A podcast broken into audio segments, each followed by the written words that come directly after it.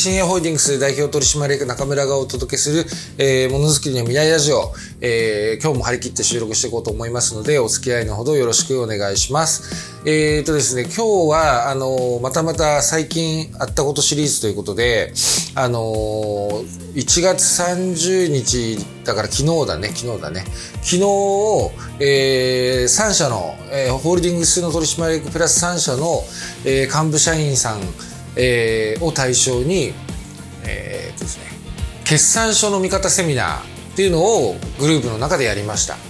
で講師はあの我々の顧問税理士先生である鳥飼光夫先生にあの直接やっていただいて、えー、行ったんですけれども非常にありがたいことであの一応ね先生我々とのお付き合いっていうところで無償でやってくださったんですよ。であのこれすごいことで、あの、鳥飼先生、一応ね、まだ、あのー、おそらく無償、無償でやってくれてると思うんだけど、まあ、後から資料代ぐらいは請求くんのかもしれないけど、先生のことだからおそらく無償でやってくださると思うんですけど、一、なんか申し訳なかったんで、あのー、トゲ抜き地蔵の、えー、どら焼きを買って、先生のとこにお礼に行きました、あの後。うん、ぐらい、あのー先生が無償でやってくださるってことはすごいありがたいことなんですね。でもともと鳥飼先生はあの若若かりし頃税理士事務所で働かれててでそこでこう、まあ、自分のキャリアを広げたいというところで大原簿記ってあの、まあ、有名な簿記を取得するための専門学校があるんですけど、えー、そこで、えー、講義を先生側として、えー、学生だったり社会人だったりにえー、講義をしていた経歴があるんですね。で、えー、その延長線上で、あの、まあ、独立された後に、えー、先生、あの、鳥飼先生は、あの、大原で教えてたんでしょ？だったらうちの行員教えてあげてよっていうふうに言われて、えー、慶応銀行の、あの、当時の若手新入社員を対象に、えー、簿記の、簿記に関するだったり銀行員としての、えー、心構えだったりこう仕事の仕方に関する講義を若手の行員さんにしていたんですよね。それはずっと前から。もう 30, 30年ぐらい前からになるのかな。で我々こう新鋭ホールディングスが慶応銀行さんとここまで仲良くさせていただいてるっていうのは実は、えー、そのご縁っていうのが多かれ少なかれあって。要は当時、えー22、新卒だと22歳ですよね。で、まあ、30年前っていうと、まあ、そういう方たちが、まさに55歳ぐらいになってるわけですよ。で、鳥飼先生の当時の30年前の教え子の方たちが、今支店長だったり、えー、本店の役員だったりっていうふうになってるんですよね。で、まあ、鳥飼先生がちゃんと見てくれてる、見ている新鋭工業、新鋭ホールディングスであれば、えー、おかしなことはないだろうっていうことで、もうそもそもの銀行さんとの取引におけるそもそものハードルがめちゃくちゃ下がったんですよね、当時。鳥飼先生のおかげで。で、実際慶応銀行さんをね、紹介してくれたのも鳥飼先生だった気がするな違う、あ、千葉銀か、それは。うん、千葉銀行さんも鳥飼先生が紹介してくださったんだよな。で、すごいあのー、新鋭工業から、えー、新鋭ホールディングスに至るまで、あの、鳥海先生、私にとって鳥海先生っていうのは非常にこう、授業の節目節目でね、あの、いろいろ学ばせてももらったし、すごい、あの、応援もしてくださったんですよね。うん、で、本当に頭が上がらない、すごいありがたい先生で、で、私もなんでこんな、あのー、まあ、そこまで強くないとは、強くないかもしれないけど、まあ、数字に興味が持てるようになったか、会社の業績、会社の数字に興味が持てるようになったかって言ったら、やっぱ分かんなかった時に鳥飼先生に教えてもらったり、あとはね、もう僕が社長になる前からのお付き合いなので、先生とは。あの、当時はまだ工場長とかそういうちょっと生意気な、ね、親父が社長で、お袋が専務で、僕は一工、平工場長で、っていった中で、結構厳しくね、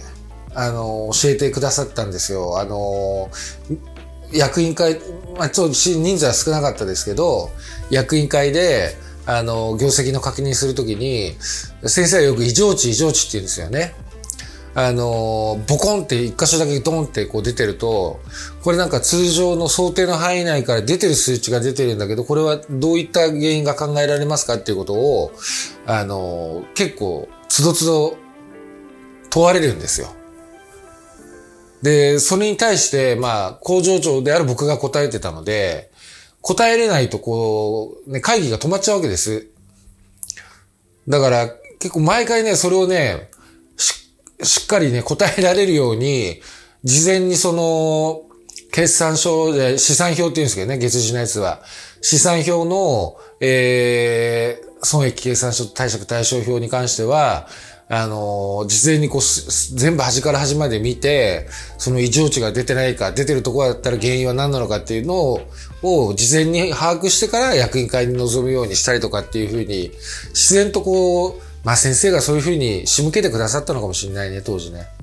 そういうふうにしてくださったので、あの、すごい数字に前向きにならざるを得なかった。だけどね、分かってみたらすごく楽しいんですよね。だって、自分たちの頑張りが数字って正直だから、自分たちがここをこうしたいっていうふうに思えば、成果が出ればそうなるし、自分たちがそこを怠ければ、あの、そこはそういうふうに怠けた数字になるしっていうのが、すごく出るから、僕はやっぱ会社の業績を考える上ですごく数字にに結果を出すっていうのが楽しくてしょしょうがなかったですね。まあそれは今もそうなんですけど、やっぱあの、会社経営する側としては数字に成果を出してなんぼなんでね。で、そういう鳥海先生に、えー、先生、講師役をやっていただいて、あのー、後々ね、若いメンバーはまあ、まあいないかもしれないけど、鳥海先生に僕たちは直接教えてもらったっていう、すご後から言えるすごくいい経験をできたと思いますよ、本当に。で、先生をして講師をしてもらったんですけど、で、僕はね、そこは参加しないで、あの、部下に全部任したんですけど、まあ、後から聞いたら、まあ、おそらく全体的に理解できたのは、えー、2割ぐらいだと。まあ20%の人が、2割の人が理解できたんじゃなくって、全体的な理解度が2割ぐらいだと。まあね、そんなもんです、初めは。うん。で、だけどやっぱそっから、数字ってね、やっぱね、自分で興味を持って、さっき言ったみたいに僕も事前に端っこから端っこまで見て、事前にこう予習してから役員会に臨むようになったって言ったじゃないですか。やっぱね、自分から興味を持って自分から数字を知りに行かないと、やっぱ覚えないんですよ。決算書の中身って。教えてもらったらできるようになるようなもんではない。覚えようとか、それが理解できるよっていうふうに努力をしないと、自分から動かないとね、数字が、数字はわかるようにならないです。で、面白いもんで、それを繰り返していくと、あの、数字から語りかけてくるんですよね。あの、さっき言ったように異常値っていうふうに先生はすぐ異常値異常値って言うんですけど、あの、その異常値が出てるのが、あの、こう全体見るとね、そこだけポコンって浮き上がって見えてくるようになるの。だから、あ、なんだこれって言って、だからアポロ工業で棚卸しやった時も、あの、まあ、現場は、当時の管理部だったり、現場は、あの、まあ、シンプルに棚卸しをして、そこで上がってきた数字を、えー、入力して僕の方に報告するんだけど、僕にはもうそこに異常値があるように見えてすぐ、いや、これおかしいですよ。こう棚卸しできてます？って。で、棚卸しともう一回一から見直してくださいって言ったら、やっぱ後から2、3個漏れてたり、えー、評価の仕方が間違ってたりっていうのが、初めの頃何回もありましたね。うん。で、そこをいちいちつっついて、いや、これもおかしい、これもおかしいって言って、半年、下手したら1年近くかけてやっぱある程度信頼できる数字に、最近はもう、あのー、そういう目ではあんまり見なくても大丈夫なぐらいの精度は出てるんじゃないかなと思うんですけど、まあけどたまに今でも見て、あのー、日時決算だとか、そういうところで、あのー、ここちょっとおかしいんじゃないっていうようなことを未だにまあありますからね。っていうふうに、本当に努力すれば、あの、そういう意味でも数字って正直でちゃんと返してくれるんですよね。だできれば、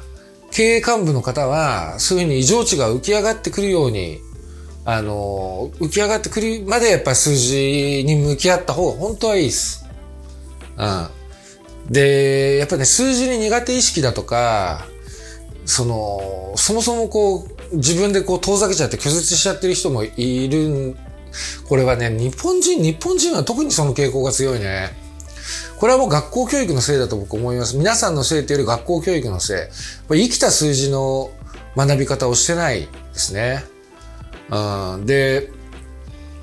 アメリカとかって、あの、もしあれだったら携帯とかで調べてもらいたいんですけど、あのね、レモネードスタンドっていう取り組みがあって、あの、まあ、その取り組み自体にもまあ賛否両論あるんだけれども、あの、そういう取り組みがあるんですよ、アメリカって。で、子供たちが、あ小学校入るか、小学校低学年ぐらいかな、の子たちが、自分たちでレモネードを作って、えー、自分たちでその値決めをして、親がそれを買うっていうような、あまあ、本当資本主義の国らしい、日本も資本主義ですよ。ね。あの、資本主義の国らしい、あの、まあ、アメリカって資本主義通り越しマネーゲームの国だけどね。まあ、マネーゲームの国らしいお金に対する上層教育だと思います。うん、で、そこでやっぱりどう、値決めをするってことは、じゃ自分たちが作ったレモネードなんてのは、ほぼほぼ原価ゼロなわけですよ。うん。で、だってまあ多分、お父さんとかお母さんが買ってきたレモネードを家の冷蔵庫からくすんでそれをコップに入れて置くだけだからね。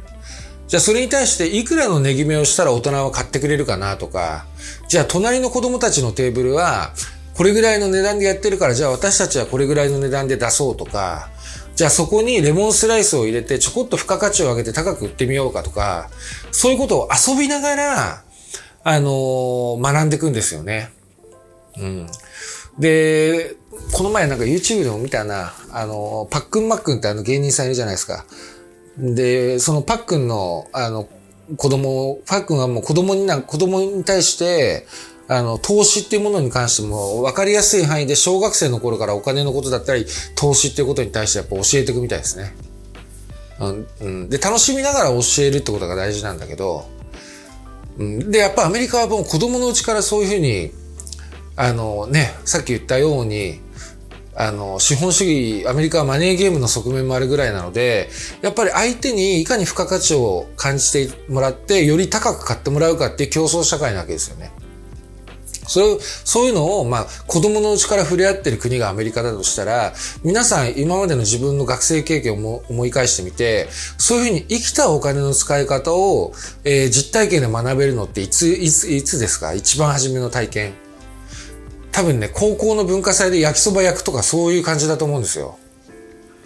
で、今はね、さすがになんか、小学校、中学校かな？中学校で日本の学校教育で投資とか勉強するようになったみたいですね。高校かな？中学校かな？やっとなんか政府もそういうことの重要性みたいなのを感じ始めて、まずは投資ですけども、えー、そういうことを学生に教えるように日本もなってきてるんですけれども、えー、我々の世代っていうのは全くそういう教育を受けてないわけです。代わりにどういうことを教わってるかっていうと、えー、お金について語ることは癒しいだとか、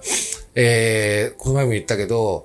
金を追うな仕事を得だとか、えー、仕事、お金は後からついてくるだとか、そういうふうにこう、どっちかって言えば、一生懸命働くことが美徳で、その結果としてお金はついてくるから、それに対してあんまりガツガツするのは良くないっていう価値観の方が、僕は日本人って刷り込まれてると思うんです。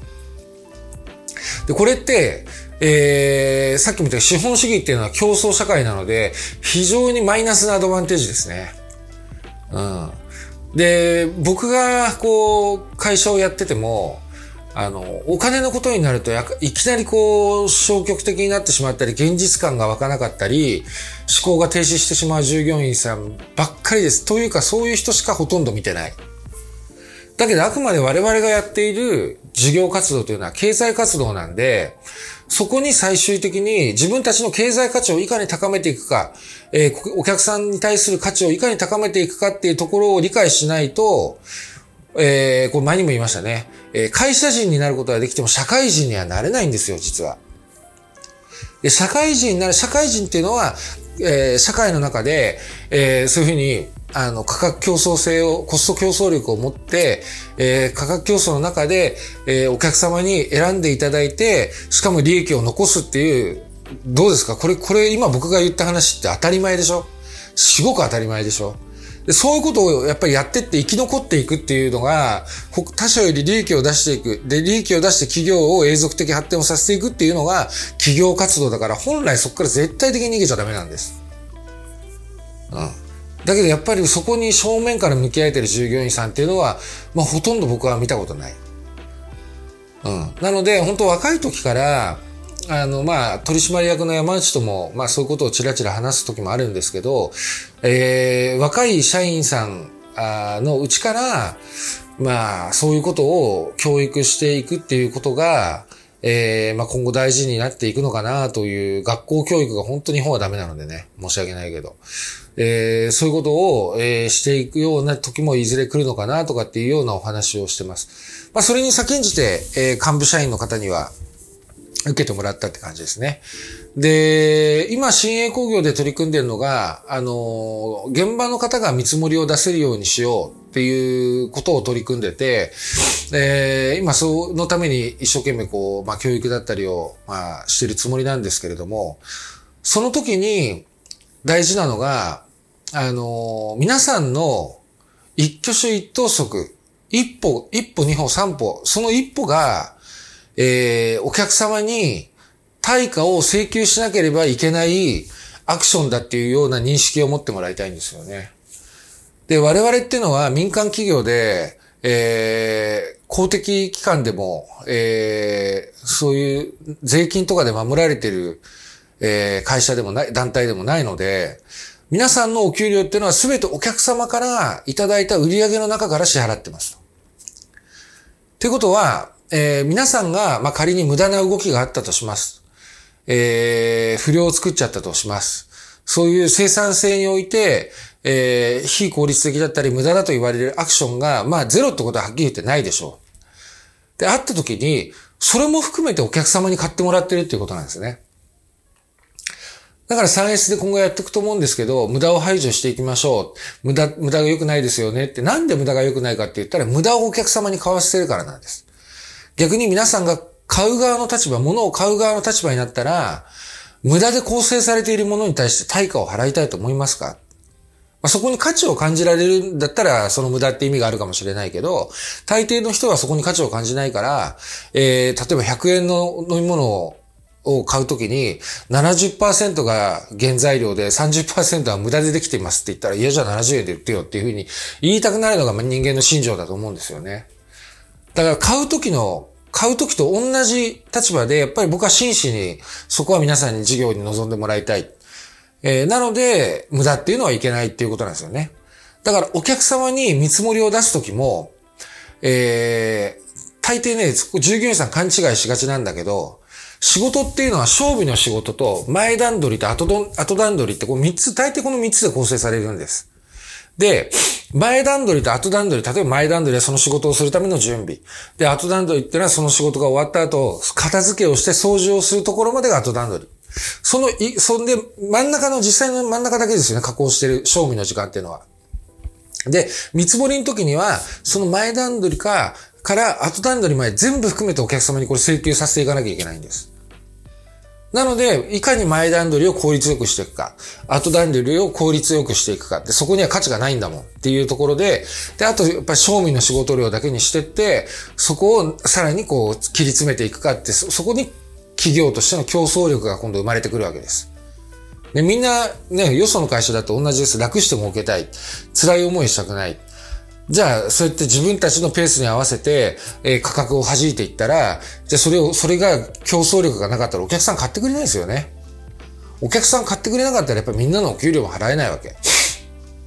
じゃあやっぱりいかに価格競争力を持って、えー、他の会社よりも我々を選んでもらうかって言ったら常日頃そういう努力をしてそのアウトプットがお客様に評価されるからお客様から選んでもらえるんです。で、よく間違いがちなのが、その前段取りと後段取りを見積もりに入れないで、その賞味の加工時間だけを、えー、お客様に見積もりとしてあげるパターン。そうするとその前段取りと後段取りっていうのは会社がもう負担していかなきゃいけない。で、そこに税金の補填とかないですからね。民間の会社は。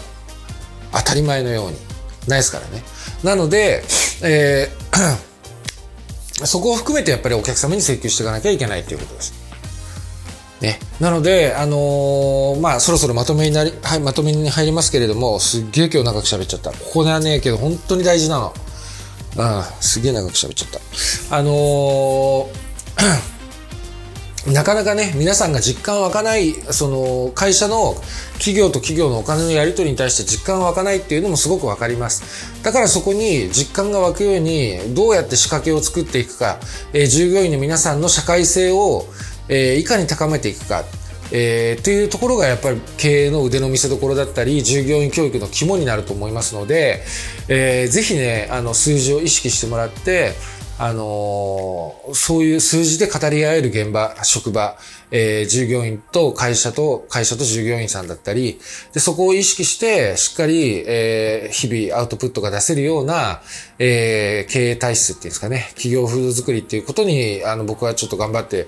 えー、それが会社人を作らずに社会人にいかに従業員さんを育てていくかっていうのも、えー、一丁目一番地の僕は肝だと思ってますので、えー、ちょっとそういうところを理解してご協力、えー、お付き合いいただけたらなというふうに思います。えー、先日そういう勉強会をしましたというご報告でした。また収録するので聞いてください。今日は以上です。えー、もしよかったら、ポッドキャストのいいねと、えー、簡単な言葉で構わないので、え、レビューを書いてくれたら嬉しいです。ではまたお話しします。じゃあね、バイバ